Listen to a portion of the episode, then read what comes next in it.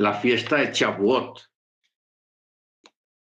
La fiesta de Chabuot es la fiesta de la recepción de la Torá, es la, el aniversario de cuando se recibió la Torá en el Sinaí. O sea, esa es la, la primera parte, porque después ya cuando Israel estaba formado, ya eso se lo se, se, se dirigió la fiesta a un entorno agrícola de los que se llama los primeros frutos o las primeras cosechas. Pero inicialmente comienza con la recepción de la Torá. No se trata de una simple conmemoración de la revelación divina en el monte del Sinai, la promulgación de los diez mandamientos y la transmisión de la ley escrita y la ley oral por medio de nuestro Rebe Moche. Shavuot es el momento mismo de la transmisión de la Torá. Los judíos lo llaman Seman Matan Toratenu. Seman Matan Toratenu o sea, nuestra Torá. Lo que significa que esta fecha ejerce cada año sobre nosotros una influencia espiritual propicia a la integración de la Torá en nosotros y, a la, y, el adaptar nuestras vidas a la Torá, no la Torá que se adapta a nuestras vidas, no, nuestras vidas adaptarse a la Torá. Cada año en Shavuot se recibe la Torá. Todo depende de nuestra preparación para recibir este tesoro espiritual que Elohim nos otorgó para procurarnos un bien eterno, o sea, la salvación. Shavuot es también la fiesta de las primicias, pues en ese día se aportaban al templo una ofrenda de dos panes hechas de las primicias del trigo, de la nueva cosecha. La Torá la llama la nueva ofrenda, simbolizando así la renovación espiritual que opera en nosotros al recibir nuevamente la Torá. ¿Ok? Ahora, nosotros tenemos algo más profundo en cuanto al entendimiento respecto a esta fiesta. ¿Cuál es la parte más profunda?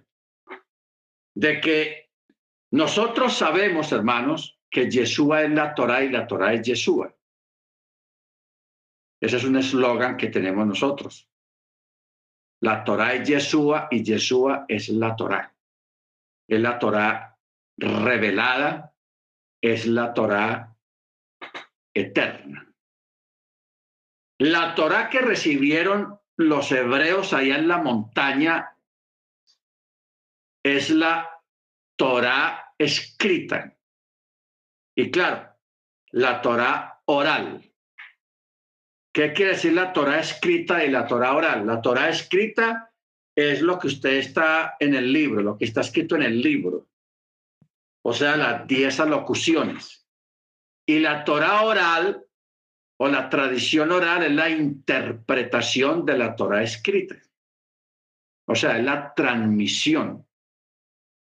¿Cómo transmito yo el mandamiento no robarás? Eso tiene muchas explicaciones. Y esas explicaciones se les llama la Torah oral. ¿Ok? O la transmisión oral de la Torah. Pero nosotros, hermanos, no estamos atrancados ahí. Ya nosotros hemos recibido la revelación, la revelación de la Torah oral y de la Torah escrita, que es la manifestación del Mesías. Por eso es que hoy en día entendemos por qué Yeshua en los evangelios le decía a los discípulos, si me amáis, guardad mis mandamientos. Él nunca dijo, guarden los mandamientos o guarden el mandamiento. No, él siempre decía, guarden mis mandamientos, porque él dice que él es el propietario de los mandamientos, porque él fue el que los dio. O sea, él no está usurpando a nadie, ni está ocupando el lugar de otra, de otro Elohim, de otro Dios, no. Él es, él es también, él es el eterno. ¿Ok? Baruch Por eso él dice, mi palabra, guardéis mi palabra, guarden mis mandamientos. O sea, que venga un aparente ser humano aquí en la tierra a hablar en términos propios, personales, que esto es mío, la Torah es mía, hombre, solamente Yeshua lo hace. ¿Por qué? Porque él fue el que la dio.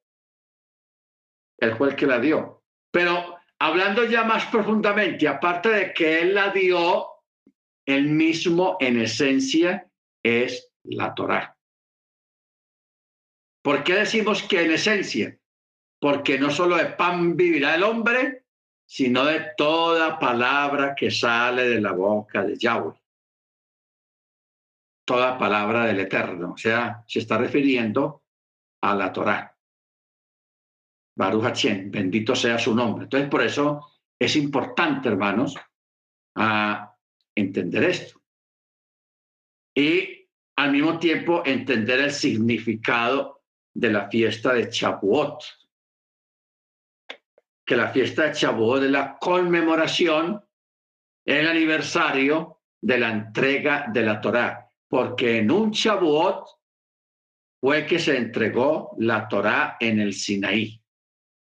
Ya luego, ya luego, más adelante, se, se le dio otro sentido, como acabamos de decir, que es también la fiesta de las primicias.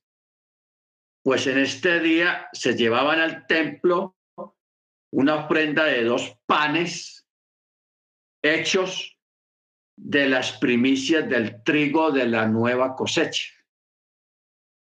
O sea, cuando una persona en su finca recogía los primeros frutos de, del trigo, o sea, lo primero del trigo lo separaba aparte y eso le hacían el proceso de, de, molerla, la harina y todo eso, y de ahí hacían dos panes, dos panes grandes, dos panes grandes y se llevaban al templo.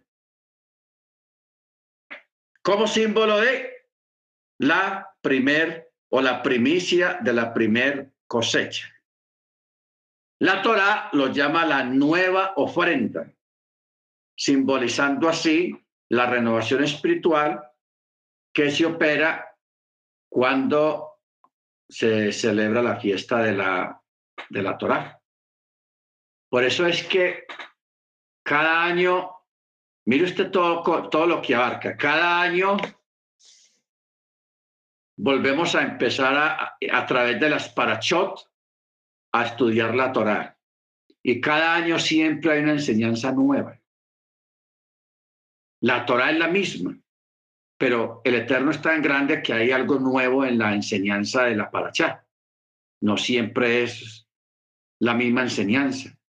No, hay algo nuevo que enseñar, algo nuevo que decir, hay algo nuevo que escuchar. Bendito sea el nombre del Eterno. Para nosotros celebrar Shavuot, hermanos, prácticamente para nosotros es más importante que para el mismo judío. Claro, para él es muy importante la fiesta, la recepción de la Torá, pero para nosotros debe ser más importante porque nosotros ya sabemos qué significa la Torá y ya sabemos que el verbo se hizo carne y habitó entre nosotros y vimos su gloria. Y esa gloria ha traspasado hasta nosotros. ¿Ok? Esa gloria ha traspasado hasta nosotros. Entonces, en preparación para la fiesta de Chabuot, se acostumbra antes de la fiesta leer la Megilá de Ruth, o sea, el libro de Ruth, donde está la historia de, de Noemí, de Booz. ¿Ok? Eh, en este día se acostumbra Eh, también el comer cosas derivadas de la leche. O sea, yogures, cosas que derivan de la leche, se acostumbra mucho en la fiesta de Shavuot. ¿Ok? O sea, se acostumbra a consumir alimentos lácteos eh, juntamente con, con otras frutas también, muchas frutas, y ya a nivel rabínico, o sea, a nivel ortodoxo, pero nosotros no somos ortodoxos. Pero mí lo que ortodoxos, los ortodoxos en Chabuot, ellos consumen bastante productos lácteos. Pero como nosotros sabemos a no mezclar la carne con la leche, entonces lo que ellos hacen es que primero consumen los productos lácteos, ellos, no que lo vamos a hacer nosotros también así le estoy como dando una, una forma de cómo ellos lo hacen. Primero consumen los productos lácteos y esperan una hora, hora y media antes de, de comer otras comidas que contengan carne. ¿Ok? Entonces, lo que ellos hacen es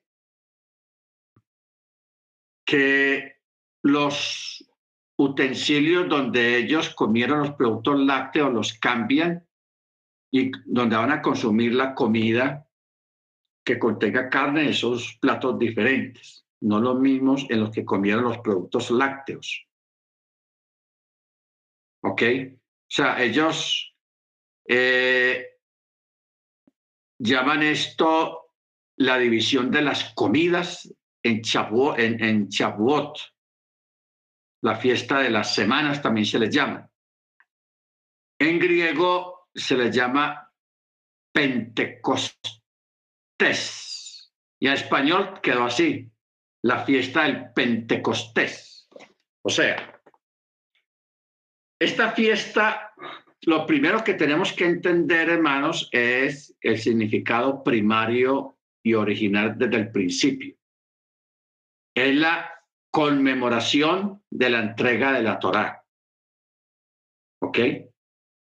La Torá, la entrega de la Torá es Chabuot, cuando el pueblo de Israel recibe la Torá. Bendito su nombre. Luego la parte agrícola, que son las primeras cosechas, porque en, en, en de lo que dice la, la, lo que decía Yeshua. Él decía, si el grano no es echado afuera, no puede dar, no, no es echado en tierra, no es enterrado, no puede dar fruto. O sea, esto tiene un doble significado. El primer significado es que, está, que aquí Yeshua está apuntando a Chabuot. ¿Por qué? Porque en los días de Pesach es que los sembradores comienzan a echar semilla para las cosechas. Las primeras semillas se sueltan en, en esa temporada. Amén. En esa temporada, en la, por, los días de Pesach.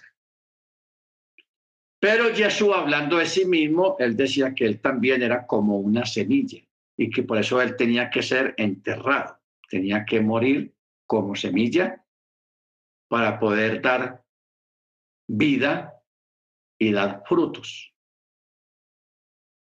¿Ok? Entonces, ya para este tiempo es que las cosechas, que ya crecieron las plantas, ya florecieron, porque lo que es mayo, abril y mayo es la época de, la, de, las hojas, de las plantas, de, las flores, de, empiezan los, las flores a dar sus, primeros frutos pequeños, solamente toca esperar a que crezcan los frutos. Por eso ya las primeras cosechas comienzan a recogerse en Chabuot, exactamente a las 49 días, o sea, a las siete semanas. A las siete semanas de Pexa, cuando se depositó la semilla en la tierra. ¿Ok? Esto es tenaz. Entonces, cuando llega Chabuot, que ya hay cosechas, ya empieza la primera cosecha, porque esa es la primera cosecha. Después viene en julio otra segunda cosecha, otra tercera cosecha, y así vienen varias cosechas a través de todo este tiempo de verano. Luego, pero aquí está hablando de los primeros frutos. Por eso fue que el Eterno escoge el día de Chabuot en la época del primer siglo, cuando ya Jesús ya se había ido, que él le dijo a los discípulos, quédense en Jerusalén, no se me vayan a ir, quédense, que yo les voy a enviar el consolador. Entonces ellos se quedaron, por fe se quedaron, porque ellos no les dijo, no, es que en, en Chabuot va a pasar esto y esto y esto, no, ellos no les dijo nada. Fue un acto de fe. Se quedaron, les tocó quedarse en las siete semanas después de la resurrección de Machía. Como de costumbre, ese día fueron a hacer la oración de la, mañana, el día de, de, de Chabuot o el día de Pentecostés, porque en Chabuot se hace unas oraciones a nivel comunitario en la mañana, temprano. Se reúne toda la comunidad en un lugar y ahí se reunían a hacer unas oraciones de la fiesta. Cuando ellos estaban allí en esa oración, en el día de Chabuot o día de Pentecostés, fue que vino sobre ellos el Ruach HaKodesh, repartido en lenguas de fuego, profetizaban, hablaban en lenguas y hablaban las maravillas del Eterno, etcétera, etcétera. Y eso fue precedido por un terremoto, por un viento recio, y como era un día de fiesta, era una de las fiestas del Eterno, Jerusalén estaba así abarrotada de gente que había venido del extranjero a celebrar la fiesta de Chabuot, los primeros frutos. Y ese día, Pedro, inspirado por el Ruach HaKodesh, por el Espíritu del Eterno, se puso en pie y le predicó a aquel gentío que se arremolinó allí para ver qué era lo que estaba pasando, los curiosos, como siempre. Y Pedro, y Pedro les predicó el primer sermón apostólico, mesiánico completamente. El primer sermón mesiánico a una multitud.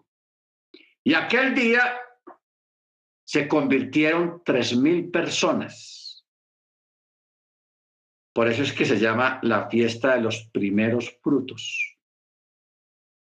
Para el israelita durante tantos cientos de años significó los primeros frutos literales de la cosecha. Pero todo eso apuntaba hacia aquel día, cuando de una forma impresionante todas aquellas personas escucharon el mensaje de Pedro y se convirtieron tres mil personas y de una pidieron Tevilá. ¿Qué impide que seamos bautizados? Queremos ser bautizados. ¿Qué tenemos que hacer para entrar al reino? Y Pedro les dijo, bautícese. O sea, hagan Tevilá cada uno de vosotros en el nombre de la don Jesús Hamachía. Y denle para adelante. Y dice que aquel día fueron bautizados tres mil personas.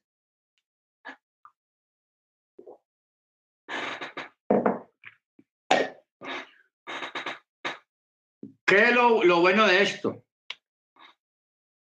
Que cuando el Eterno entregó la Torá en el Sinaí,